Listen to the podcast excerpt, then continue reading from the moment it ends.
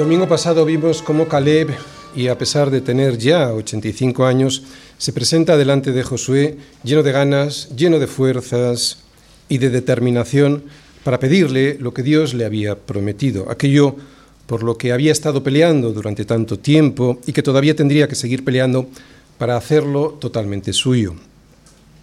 Con 85 años y seguía luchando por los propósitos de Dios para poder disfrutar de las bendiciones que Dios le había prometido a él y a su familia.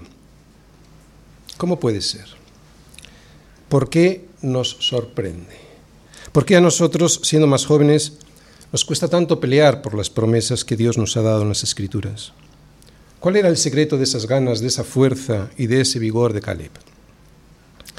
Bien, vamos a intentar descubrirlo otra vez en estos versículos de Josué 14, del 6 al 15. Vamos a leerlos. Y los hijos de Judá vinieron a Josué en Gilgal, y Caleb, hijo de Jefonez en Ceo, le dijo, Tú sabes lo que Yahvé dijo a Moisés, varón de Dios, en Cades Barnea, tocante a mí y a ti.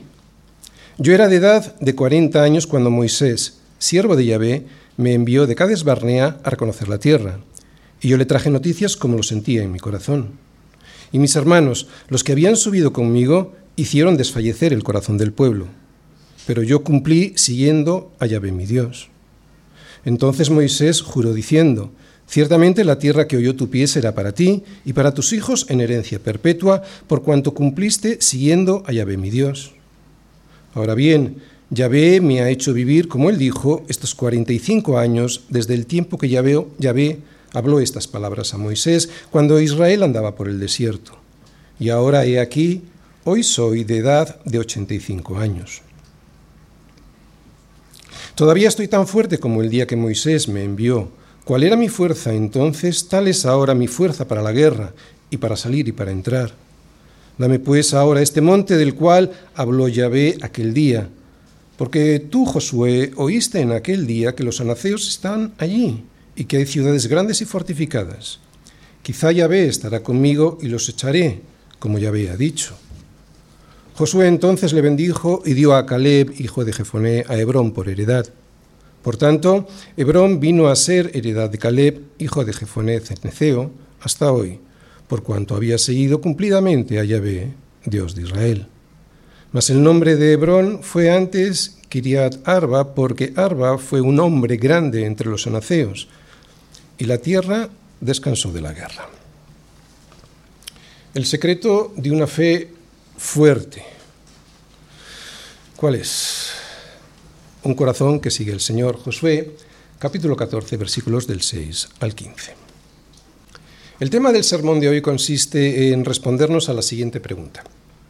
¿Cómo puede ser que un siervo de Dios, que, que tiene ya 85 años, todavía tenga fuerzas para luchar por el cumplimiento de las bendiciones que Dios le había prometido?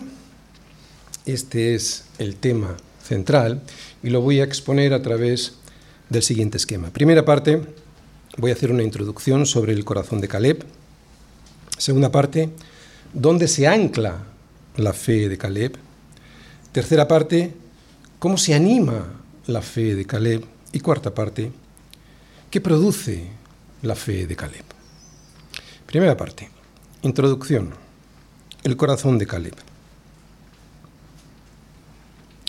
Josué y Caleb, junto a otros diez representantes de cada una de las doce tribus de Israel, fueron a reconocer la tierra que Dios les había dado como promesa. Recordáis, ¿verdad? Al volver, tuvieron que escuchar las quejas, tanto Josué como Caleb tuvieron que escuchar las quejas de los otros diez espías sobre la tierra que Dios les había dado en herencia.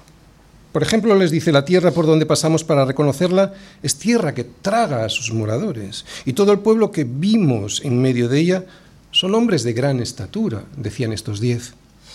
También vimos allí gigantes, hijos de Anac, raza de los gigantes, y éramos nosotros, a nuestro parecer, como langostas, y así les parecíamos a ellos.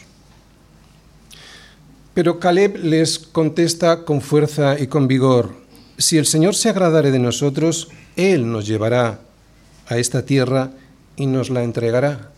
Tierra en la que fluye leche y miel. Así que no seáis rebeldes contra el Señor, ni temáis al pueblo de esta tierra, porque nosotros los comeremos como pan Su amparo, el amparo de Dios, se ha apartado de ellos y con nosotros está el Señor, no los temáis.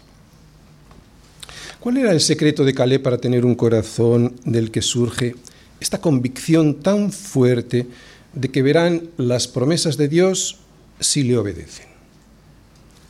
¿De dónde surge este vigor y esta fuerza para encarar las dificultades que todos vieron en aquella tierra y encararlas con optimismo? La respuesta es muy sencilla. Nos la dio él mismo y así también se lo reconocieron tanto Josué como Moisés que cumplía su misión siguiendo al Señor. Tan sencillo como eso. Seguir al Señor y no a su propia opinión sobre lo que vieron. Mis hermanos, dice Caleb, los que habían subido conmigo hicieron desfallecer el corazón del pueblo, pero yo cumplí, ¿cómo? Siguiendo al Señor mi Dios. Ya comentamos en sermones anteriores esta característica de un siervo de Dios la de tener un corazón íntegro. Recordemos que un corazón íntegro es un corazón que está formado por una sola pieza. Es un corazón que está formado por solo una parte, no tiene diferentes partes pegadas entre sí, está compuesto de una sola fidelidad a Dios. A diferencia de un corazón parcial, de un corazón partido, Un corazón íntegro no está formado por dos fidelidades diferentes, por ejemplo, a Dios y al dinero, a Dios y a mi propia opinión. Caleb, pues, era íntegro porque le era fiel al Señor, fiel a lo que él le había dicho sobre las bendiciones que ya tenían en la tierra prometida. Lo creyó y por lo tanto estaba dispuesto a ser valiente y a esforzarse por conseguirlas.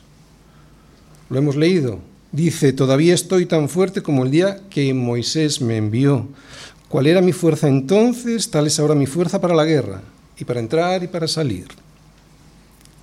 Esta fuerza y vigor espiritual, especialmente teniendo ya 85 años, solo se entiende como el fruto de un corazón íntegro, de un corazón que solo seguía una fidelidad a Dios.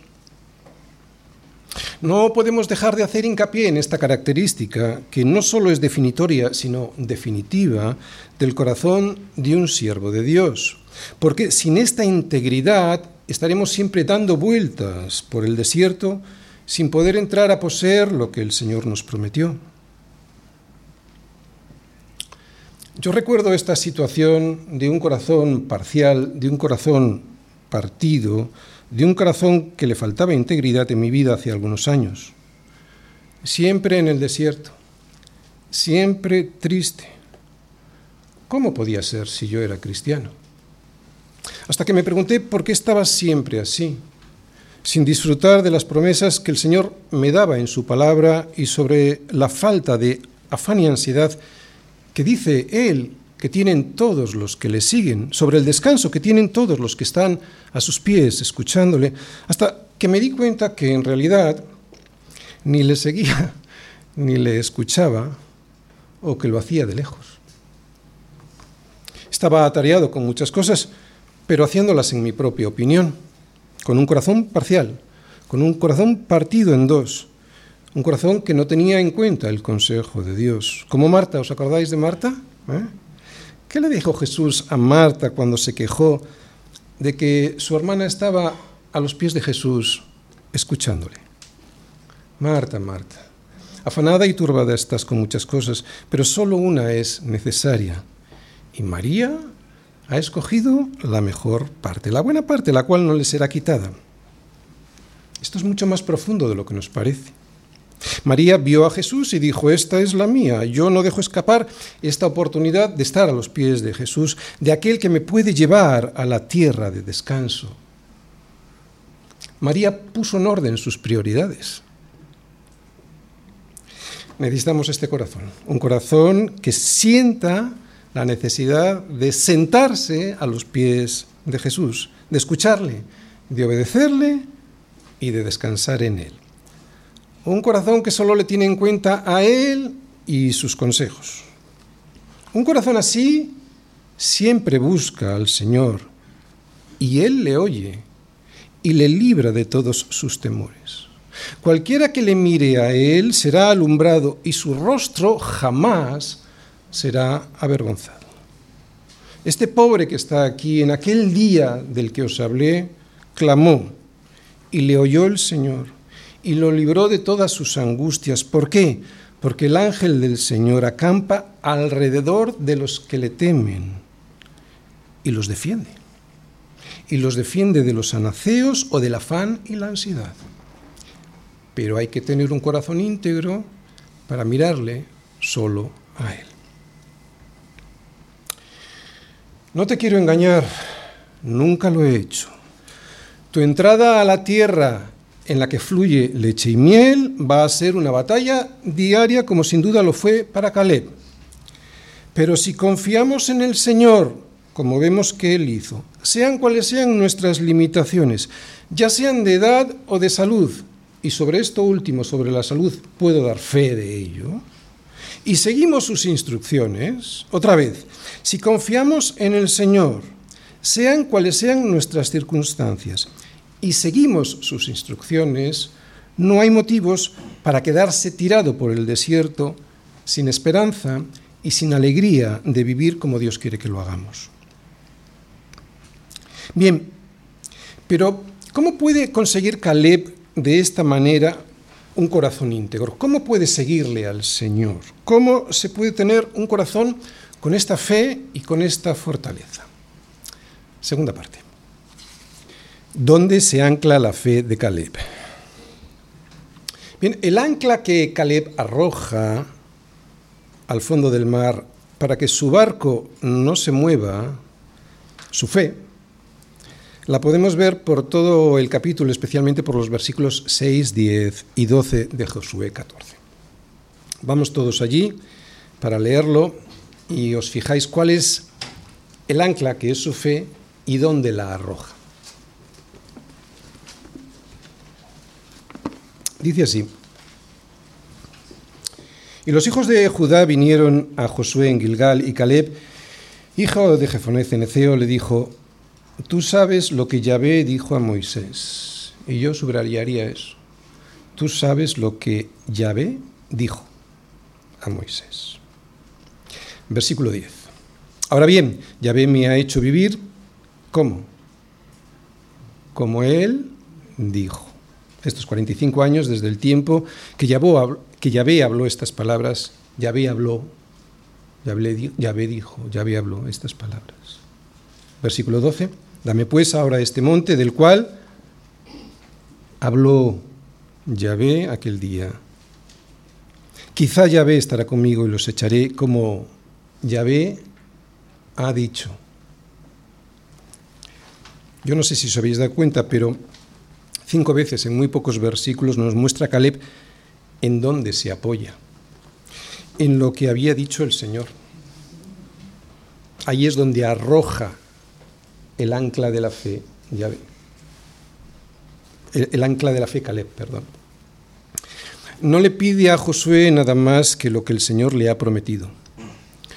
No existe otro fundamento para la fe cristiana que lo que el Señor ha dicho.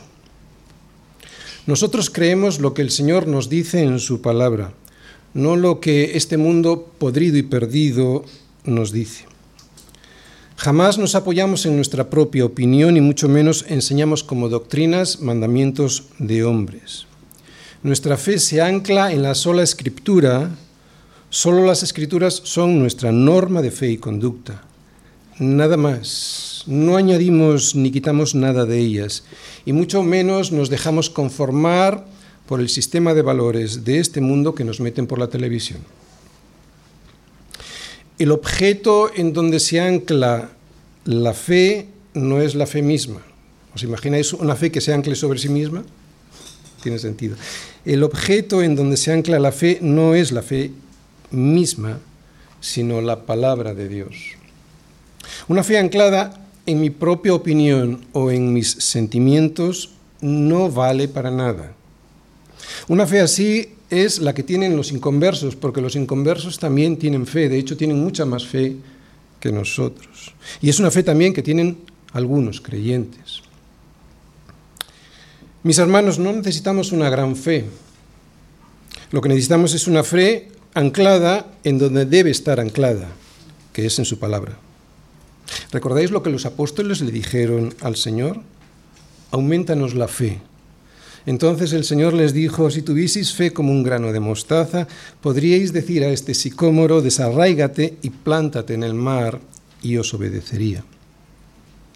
Una fe pequeña anclada en un Señor grande es lo que nos convierte en verdaderos creyentes y con vigor y fuerza para la batalla que nos toca luchar.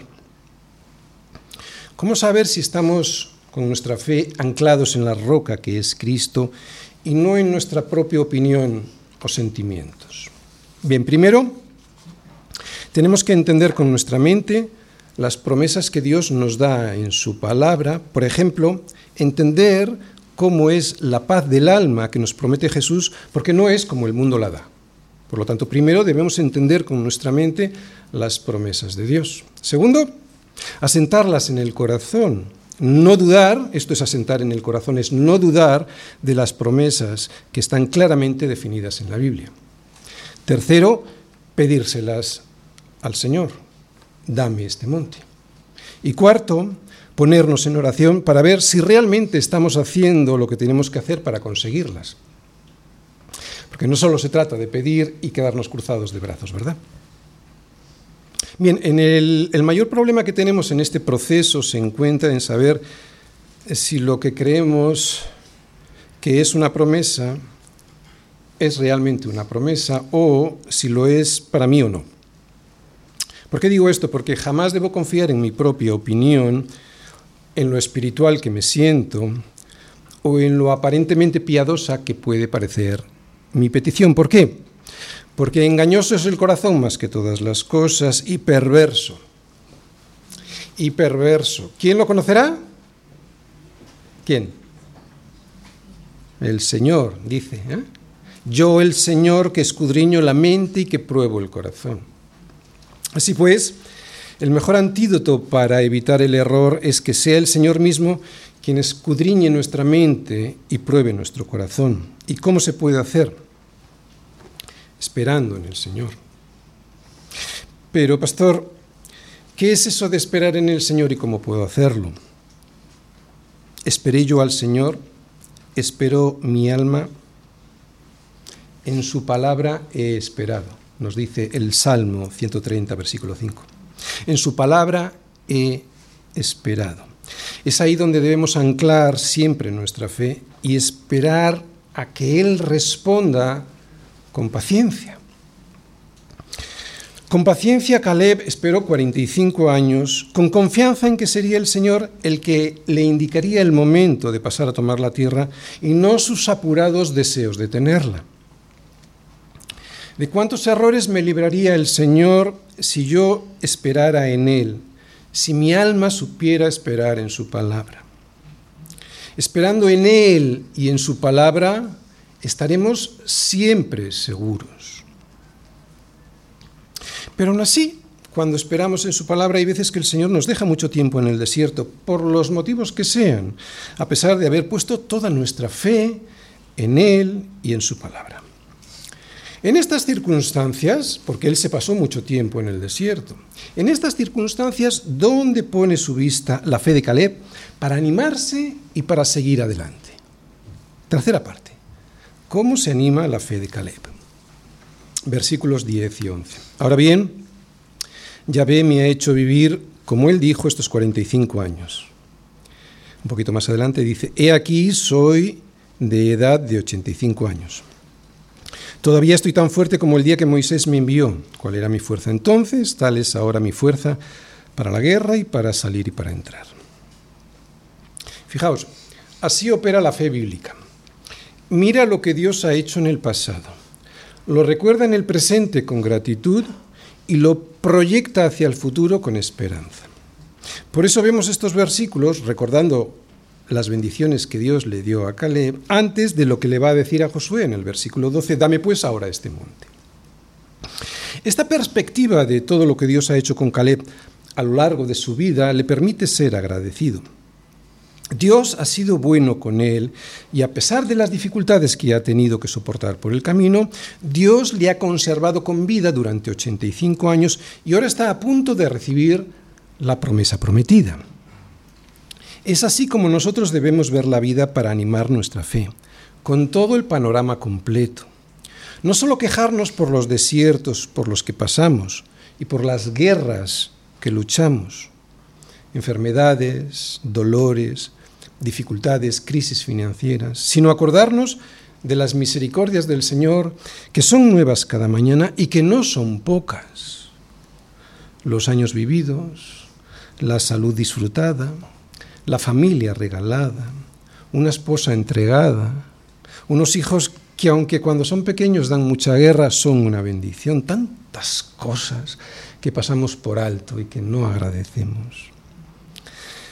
Así es la fe bíblica, no es una fe ciega, es una fe que se fija en las bendiciones de Dios en el pasado, las agradece y haya gracia en ellas para la siguiente batalla que nos toca luchar. ¿Me entendéis? Bien, hemos visto qué es un corazón íntegro. Uno que solo quiere serle fiel a Dios, que se ancla en las promesas que Dios nos promete en su palabra y que se anima al ver todo lo que Él ha hecho, que ha sido fiel a lo largo de los años. ¿Y qué produce un corazón que vive la fe de esta manera? Cuarta parte. ¿Qué produce la fe de Caleb? Dame pues ahora este monte del cual habló Yahvé aquel día, porque tú oíste en aquel día que los anaceos están allí y que hay ciudades grandes y fortificadas. Quizá Yahvé estará conmigo y los echaré, como Yahvé ha dicho. Bien, la fe que surge de un corazón íntegro es una fe fuerte. Fuerte. ¿Pero por qué? Porque es valiente pero al mismo tiempo paciente, lo que le hace que esté siempre dispuesto ese corazón a aprender. ¿Vale? Empecemos pues por la valentía, luego seguiremos por la paciencia y por la humildad. Otra vez, una fe es fuerte cuando es una fe que es valiente, al mismo tiempo paciente, y también humilde. Valentía. Moisés envió a doce espías a reconocer la tierra prometida. Después de cuarenta días por allí, todos regresaron trayendo a Moisés excelentes noticias sobre la fertilidad de aquella tierra y la grandeza de sus ciudades. Pero diez de ellos pusieron pegas para entrar porque los habitantes de aquellas ciudades les causaron un miedo profundo. A pesar de los argumentos que Caleb expuso a todos, a excepción de Josué y él mismo, dieron todos por sentada su derrota, contaminando a todo el pueblo con una fe puesta en ellos mismos y en su propia opinión en vez de en las promesas de Dios. Se dieron por vencidos sin haber peleado ni una sola batalla. La falta de fe en el poder de Dios y su fidelidad para cumplir sus promesas, conformó su corazón en un corazón cobarde. Y Dios castigó esa cobardía de no querer entrar a tomar la tierra que les había prometido con un peregrinaje de 40 años por el desierto, uno por cada día que los espías habían pasado en Canaán, y ninguno pudo entrar a la tierra de la promesa, a excepción de Caleb y Josué, muriendo todos ellos poco a poco por el desierto. ¿Cuántas veces nuestra falta de fe en el poder de Dios y en su fidelidad nos hacen tan cobardes que nos impide emprender con valentía las batallas que tenemos por delante? No hay nada más valiente que un cristiano. ¿Por qué a veces somos tan cobardes, verdad? No hay nada más valiente que un cristiano. Caleb es un buen ejemplo de valentía, una valentía que estaba sustentada en Dios y en sus promesas. Es curiosa la valentía de un cristiano. No es una, no es una valentía eh, fanfarrona o suicida. No es una valentía basada en sus propias fuerzas. Es una valentía, como ya llevamos diciendo, anclada en el Señor, en su poder y en la fidelidad y en lo que Él quiere que hagamos. Incluso cuando se burlan de nosotros, esas burlas nos hacen más fuertes porque confiamos en el Señor, no en nosotros mismos. Tampoco nos amedrentan las amenazas, porque es el Señor quien sustenta sus promesas. Caleb y Josué fueron amenazados por el resto del pueblo. ¿Te imaginas a Caleb hablando con Josué en este momento ahora? Aquí en el libro de Josué 14 y recordándole lo que habían tenido que aguantar del resto del pueblo, burlas y amenazas de apedreamiento para matarlos. Ay, Josué, Josué, ¿tú te acuerdas cómo nos trataron? ¿Te acuerdas de lo que nos decían y lo que pensaban hacer con nosotros? ¿Te acuerdas, Josué, que tú oíste en aquel día que los anaceos estaban allí y que hay ciudades grandes y fortificadas? Y cómo toda la congregación gritaba y daba voces llorando toda aquella noche por el miedo que les daban los anaceos. ¿Tú te acuerdas? ¿Te acuerdas, verdad, Josué? Pues dame ahora este monte del cual habló Yahvé en aquel día. Quizá Yahvé estará conmigo y los echaré como Yahvé ha dicho. Por muy difícil que sea la tarea, un corazón íntegro, o sea, un corazón que solo está enfocado en darle la gloria a Dios y no a sí mismo, no solo está dispuesto a hacer lo que Dios dice que tiene que hacer, sino que además trabajará en ello con fuerzas, con ánimo y con valentía, porque sabe que está siendo sostenido por el Señor. Paciencia. Además de valiente, un corazón íntegro es paciente. Sabemos que Caleb esperó 45 años para recibir la tierra que Dios le había prometido. Muchas veces tenemos una promesa de Dios y nos empeñamos en recibirla antes de tiempo, lo que provoca grandes desastres en nosotros y en los que nos rodean. ¿Por qué? Porque no es la voluntad de Dios que la tengamos en ese momento, ya sea por falta de madurez, de fuerza, de recursos o por el motivo que sea. Debemos ser muy sensibles a la voz de Dios para saber en qué momento hay que reclamar lo que Él nos ha prometido o para hacer lo que sabemos que tenemos que hacer sin equivocarnos. Y un corazón íntegro sabe perfectamente que la voluntad de Dios se cumplirá sí o sí en el momento en el que Dios se lo muestre claramente. ¿Por qué? Porque solo tiene en cuenta la gloria de Dios, un corazón íntegro, solo tiene en cuenta la gloria de Dios. Por eso no discute su soberanía. De ahí que un corazón íntegro, además de valiente, como hemos visto, y paciente, como estamos viendo ahora, es un corazón humilde. ¿Por qué? Porque no discute la soberanía de Dios. Humildad. Dame pues ahora este monte del cual habló Yahvé aquel día, porque tú oíste en aquel día que los anaceos están allí y que hay ciudades grandes y fortificadas. Quizá Yahvé estará conmigo y los echaré, como Yahvé ha dicho. Llevamos tres sermones con este hablando de Josué 14 y de estos versículos. No me había parado en este versículo como me voy a parar hasta el día de hoy, porque quiero que os fijéis bien en esta petición de Caleb. Qué interesante cómo la plantea. Quizá Yahvé estará conmigo, como Yahvé ha dicho. ¿No os parece una contradicción? O estará con Caleb o no estará, ¿verdad? Bien. Por lo tanto, ¿qué quiere expresar Caleb con este quizá estará conmigo? Para empezar, diremos que no está dudando de Dios ni de sus promesas, no está dudando de que Dios va a estar con él, sino que tiene la esperanza de que así sea. De hecho, decir de inmediato, como ya había dicho, nos muestra que tiene una convicción profunda de que Dios cumplirá su palabra.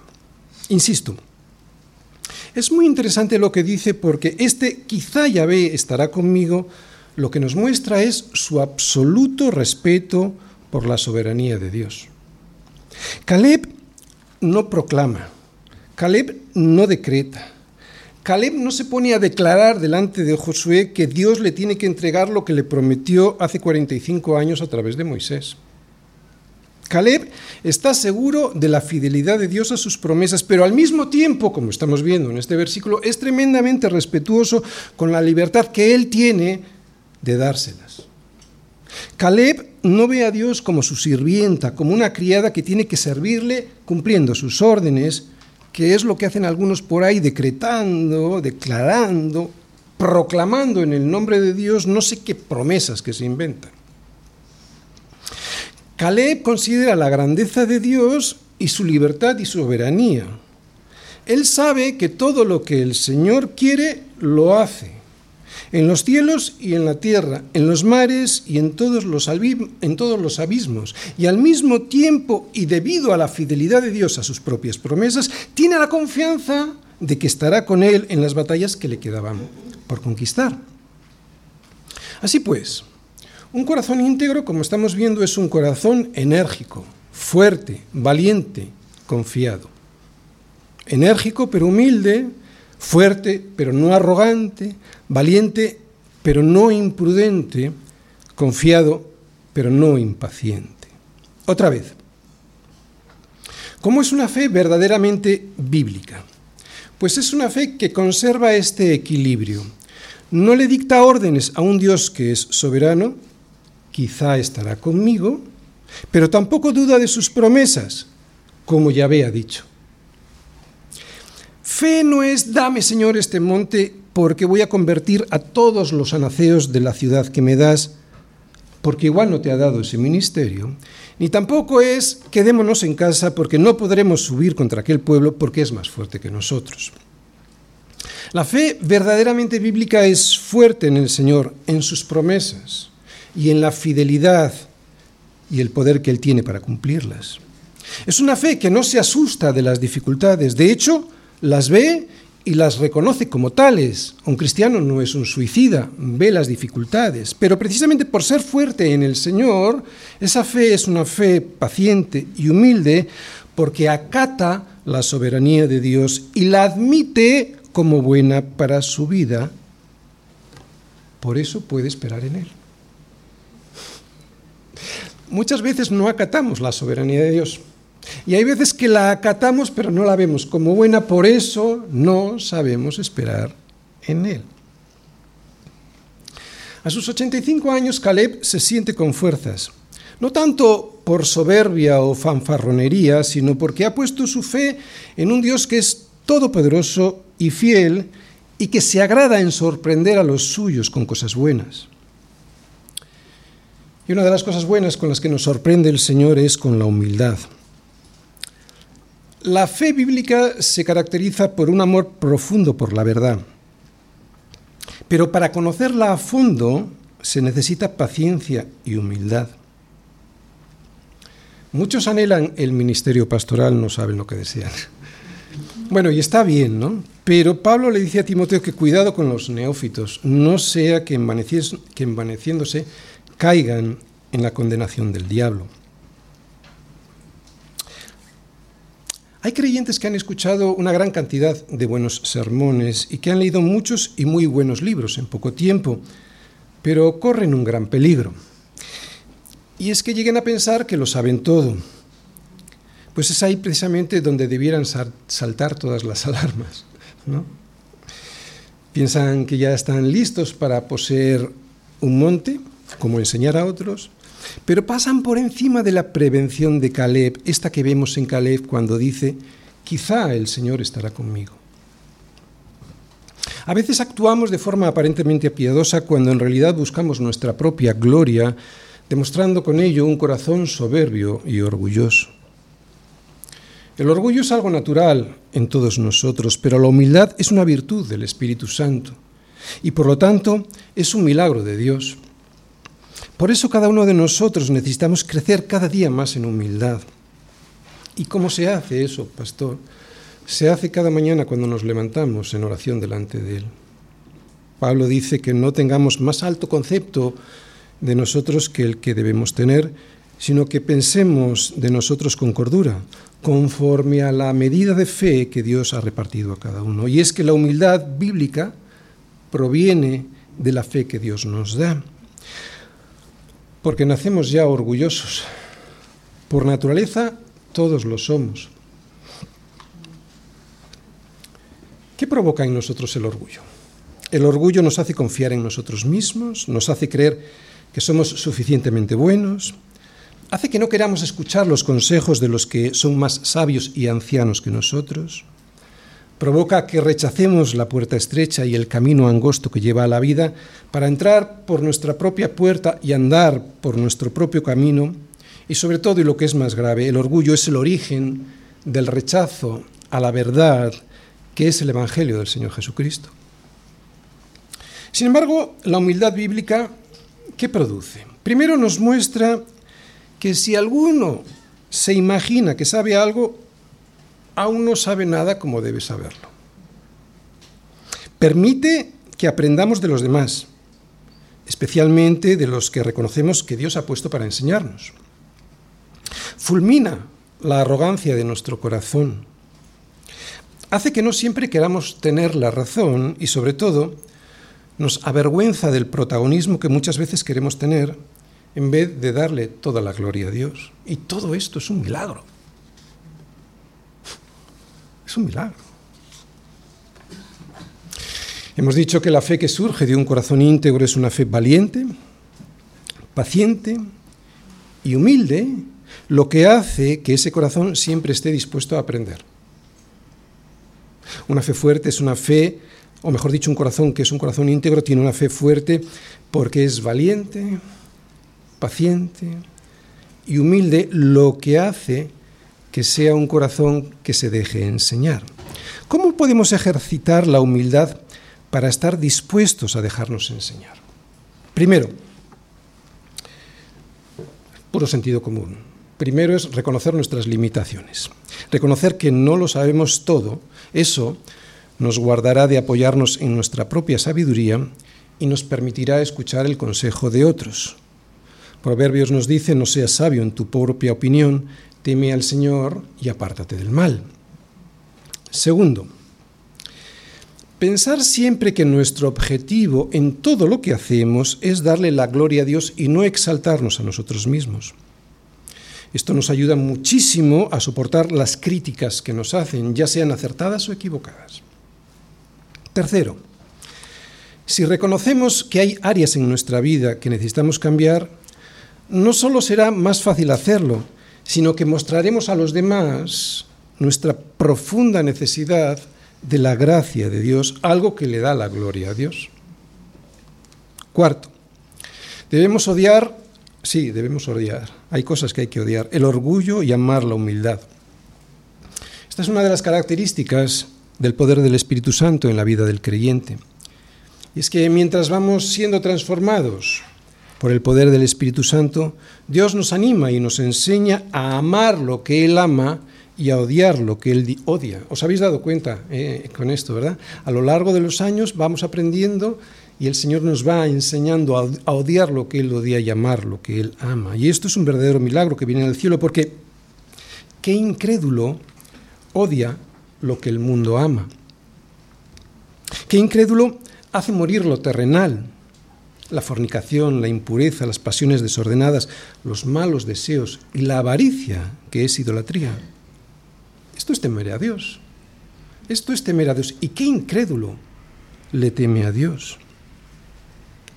¿Sabes lo que es temer a Dios? Pues el temor del Señor es aborrecer el mal. La soberbia, y la arrogancia, el mal camino y la boca perversa aborrezco, nos dice Proverbios 8:13. ¿Y qué incrédulo le teme al Señor de esta manera?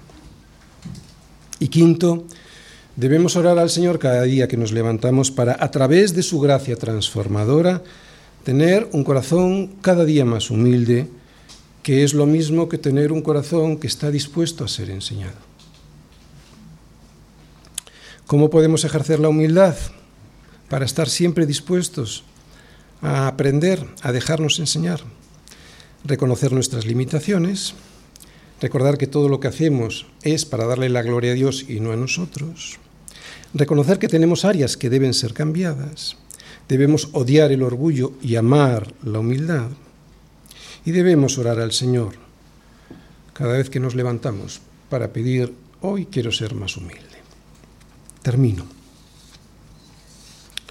En estos versículos del 6 al 15 de Josué 14 hemos visto la fe fuerte de Caleb para alcanzar el objetivo de desalojar a los anaceos de sus ciudades.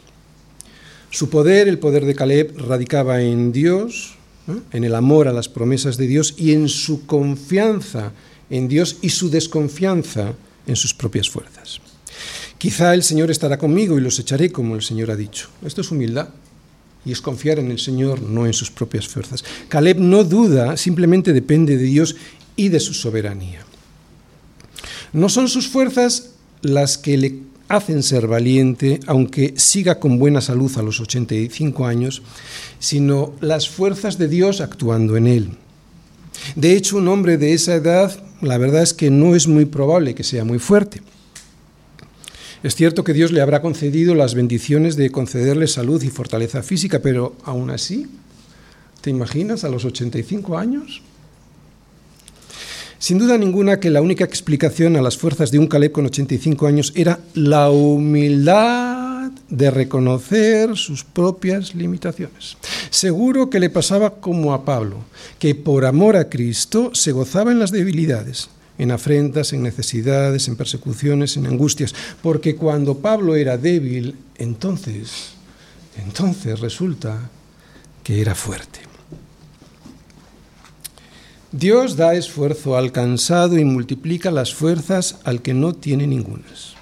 Esta es la única explicación a las fuerzas de un Caleb con 85 años. La confianza en Dios y el humilde reconocimiento de las propias limitaciones. Porque, ¿cómo puede ser que un siervo de Dios que ya tiene 85 años todavía tenga fuerzas para luchar por el cumplimiento de las bendiciones que Dios le había prometido? Pues lo volvemos a decir porque tenía un corazón íntegro que solo seguía al Señor. No le importaban ni las críticas de los demás ni sus amenazas. Era un corazón valiente y al mismo tiempo humilde y con su vista puesta en las promesas de Dios o como podríamos decir hoy nosotros, con un corazón puesto los ojos en Jesús, autor y consumador de la fe. Porque un, un corazón solo conserva su integridad cuando tiene su vista puesta solo en Jesús. ¿Recordáis lo que era un corazón íntegro? Un corazón solo conserva su integridad cuando tiene su vista puesta solo en Jesús y en su promesa del descanso aquí y de la vida eterna allí. Un corazón íntegro que solo sigue al Señor es un corazón con una fe anclada en las promesas de Dios, una fe que se anima mirando lo que Dios ha hecho en el pasado, que lo recuerda en el presente con gratitud y que lo proyecta hacia el futuro con esperanza. Por eso un corazón íntegro siempre es un corazón valiente, paciente y humilde en el Señor. Y solo un corazón humilde en el Señor puede tener la capacidad de aprender si no, no. Ni un solo corazón soberbio tiene la capacidad de aprender. Hermanos, nadie, especialmente los pastores, podrá escapar de la crítica. Nosotros muy especialmente estamos expuestos continuamente a la vista de todos. Y aunque es cierto que somos los más vulnerables al juicio y a la censura dentro y fuera de la congregación, en realidad todos tenemos muchas cosas que aprender de ese juicio y de esa censura porque hay, veces que es cierta. Si desaprovechamos la labor del Espíritu Santo para ir formando en nosotros un corazón humilde para aprender, nos haremos mucho daño a nosotros mismos y a todos los que nos rodean. La crítica no nos debiera sorprender, más bien debiera inquietarnos cuando nadie nos corrija. Debemos preocuparnos cuando todos nos aplaudan hay de vosotros cuando todos los hombres hablen bien de vosotros, porque así hacían sus padres con los falsos profetas. Tengo 61 años, 40 de creyente y llevo 13 años sirviendo al Señor como pastor. ¿Creéis que estoy contento con la humildad de mi corazón? Continúo inclinándome hacia el orgullo.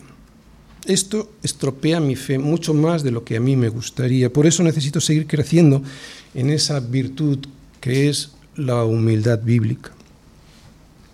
Quiero darle las gracias desde, desde este púlpito a Dios y darle la gloria, porque me muestra esa debilidad para poder ir transformándome cada día más a la imagen de Cristo. El proceso es lento. A veces incluso parece que voy hacia atrás.